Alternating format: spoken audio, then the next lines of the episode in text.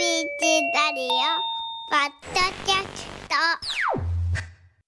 続いて話のダイジェスト。さてこの時間はまあちょっと自分でなかなか言いにくいので小声で言いますけれども大好評。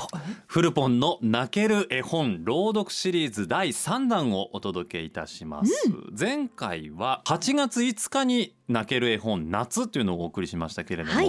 まあ、今回は泣ける絵本秋ということで番組が厳選したとっておきの絵本を私古川雅樹気持ちを込めて朗読させていただこうと思います、またしてもいさちゃんの涙腺は崩壊してしまうんでしょうか。泣かせにかかってますそよねんなことないのよ。僕は普通に読んでるだけだから絵本がすごいのよね。ねさて今回の推薦者ですけれども、堺市の貝堀玉木さんから推薦いただきました。貝堀さんはですね26年間週に1回小学校や支援学校で絵本の朗読のボランティアを続けていらっしゃるということです26年ね。その活動の中で出会った泣ける絵本をご推薦いただきました。タイトルが大丈夫大丈夫こんな本です。なんだかほのぼのしたほ表紙。のぼのした表紙ですよね。おじいちゃんとおじいちゃんとそお孫さんかな？うおそらくお孫さん男の子、でその周りには虫さん蜂が飛んでたり、はい。カエルがいたりみたいな絵なんですけれども、かわいい。1995年にまあ出版されまして今56冊目ということで結構そのロングセラーになってるわけですよね。どんな内容なのかよろしいですか準備は？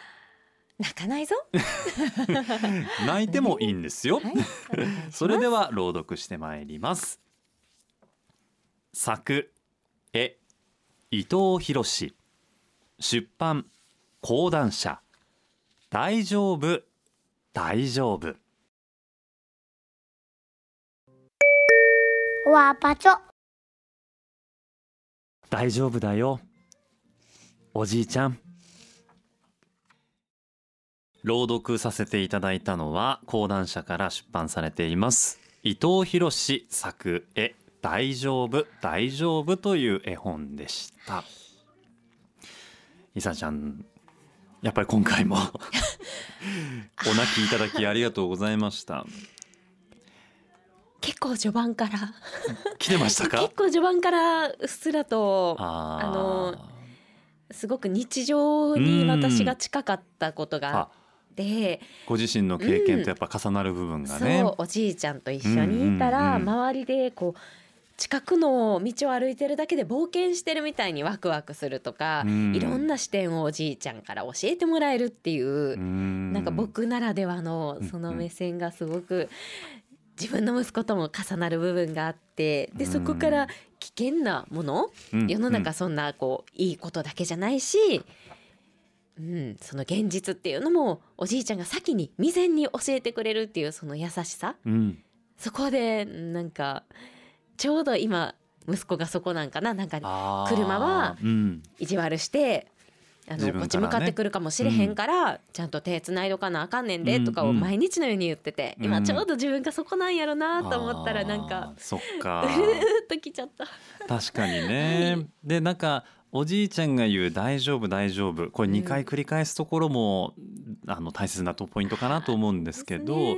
なんかこう独特の包容力、それこそね、うん。お父さんお母さんの「大丈夫大丈夫」ももちろん支えられるんだけど、あのおじいちゃんおばあちゃんの満面の笑みで言う「大丈夫」って、はい、なんかほ他のパワーがあるような気がしますしね。無条件に大丈夫って言ってくれる。まあ比較的ね自分の過去を振り返ると、はい。おじいちゃんは結構厳しくもあって、うん。なんか怪我した時なんかに、あの「そらもうだから言うたからや」みたいなことを指摘されることもあったんですよ。はい。なんかもう注意せえへんからそんな怪我すんねやとかね、うん。一回花火をこう手持ち花火をやった時に、はい、やけどしちゃっていまだにちょっとあの僕右の右足の小指の部分にはちょっとその跡が残ってるんですけどまあそれもあのすごく痛くて泣いてんのにおじいちゃんにさらに怒られて泣いたりもしたんですけど、うん。ですけどあの一方であのサークル活動とか、うん。あとまあそれから就職活動にね、はい。こう乗り込んでいくっていうんですごい緊張してうん。いろいろ面接とか不安じゃないですかやっぱあの時って。で実家帰ってきた時とかにおじいちゃんがいたら「お就活やってんのか?」いやでも心配やねんさあ大丈夫大丈夫」って言われたのを僕はこれをすごく思い出して。同じように言われたんですね。言われたんですよ。全く同じフレーズだったなっていうのを思い出した時になんかこうね独特の安心感というかあなんかすごいふっと肩の力が抜けた記憶があって。うん。でねこれしかも話が進んでいくと、最後はそのおじいちゃんがもうイラストで言いますとあのもうベッドで寝たきりの状況で何かこう点滴を施されてるのかな。病気と戦ってるようにも見えるんですけどそこに少し大きくなったこの主人公の僕が手を握って今度は僕の番っていう「大丈夫」をこう逆におじいちゃんに送るっていう。い。さちゃん、いさちゃんもう人並み来てます今。あの 大丈夫？ティッシュもしあれやったら取ってね。そうそうそう。でもおじいちゃん嬉しいよねきっとね。おじいちゃんはね、そうこれにまた励まされてるんだと思うんですよ、うん。だからぜひ頑張ってほしいなと思うし、うん。絵本なんでやっぱこの絵とはい。このセリフというかうん。文章の組み合わせ。これをぜひ皆さんにもね感じていただきたい。今はその私の朗読だけでちょっとお楽しみいただきましたけれどもそれぞれのシーンに合わせて絵が 描かれていて。あの猫ちゃんの鼻のお怪我の。鼻の毛がの猫ね。ちょっと面白かったです。そこはくすっと笑えたりとか。ね独特の表現ですけど、でもなんかわかるなっていうところでしたね。あの改めてこの絵本を推薦していただいた方ですけれども、26年間にわたって毎朝小学校で絵本の朗読をしている堺市の貝堀玉樹さんからでした。その貝堀さんのコメントをいただいています。えーこの絵本に出会った私もこんなおじいちゃんになりたいと思いました主人公の男の子は親とは違うおじいちゃんという存在を信頼して癒され甘え頼り魔法の言葉で自信をもらって成長していきます。やがて男の子が成長しおじいちゃんが老いることで2人の関係は逆転します。そんなことでさえおじいちゃんは喜んでいるんだろうなと思います。2人の時間は宝物なんだな。この絵本を子どもたちに読んだ時29ページの「だから今度は僕の番です」という場面で子どもたちはぐっと来ていました。私は19ページの「おじいちゃんは僕の手を握りおまじないのようにつぶやくのでした。大丈夫大丈夫」という場面でぐっと来て読めなくなりそうでした。いさちゃん確かにここでしたね。ここでした。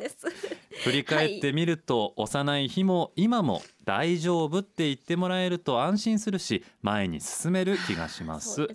改めてうんそんなことに気づかせてもらえた愛情たっぷりの絵本です。というコメントをいただいております。貝堀さんありがとうございます。あ本当素敵なやはりたくさん読んでらっしゃるはいだけにと言いましょうかね、うん素敵な絵本でした。それから最後にかかった一曲。あれもずるい。あそこで私またね。またね 追い涙してましたね。ね。あれはねあの MOROHA さんと MOROHA という、えー男性2人組ユニット。ねアフロさんと UK さんというお二人によはい。るユニットなんですが「ゴールド」という曲でした。GOLD ゴールド。この曲すごくない？だってちゃんと大丈夫大大丈夫大丈夫ってサビでまさに本当この絵本のためにあるかのようなもしくはこの2つの作品が同時に生み出されたんじゃないかと思うようなうん。つながりでこれね竜兵さんの選曲です。もう竜兵さんずるい本当にこの間のあのハンバートハハンバートの同じ話もそうですけど。私もあれワンセットで絵本読むたびに もうこの絵本にはこの曲と思って自分の気持ちを盛り上げて読んでます。あの幽霊になった話ね、お化けになったおじいちゃんの話ですけど、今回のこの曲も合わせて、でまたこの曲もね語るように歌われるじゃないですかこの MOROHA さんの曲ってね。スマートフォンの CM でも起用されたりしていましたけれども本当独特のこう魂に訴えかけるような。うん、語りですよね、うん。語りと歌の間にあるような曲ですけれどもまさにこの「大丈夫大丈夫」と重なるなってなんか背中を押されました。なんだろうすごく空は清々しいですけれども心もなんか同じように秋晴れになったような気分になっていただけたら嬉しいなと思っております。今回読んだのは講談社から出版されております伊藤博作絵大丈夫大丈夫。あの1995年に出版された絵本なんですけれども今も売れ続けているという普及の名作です。皆さんぜひお近くの書店でも問い合わせてみてください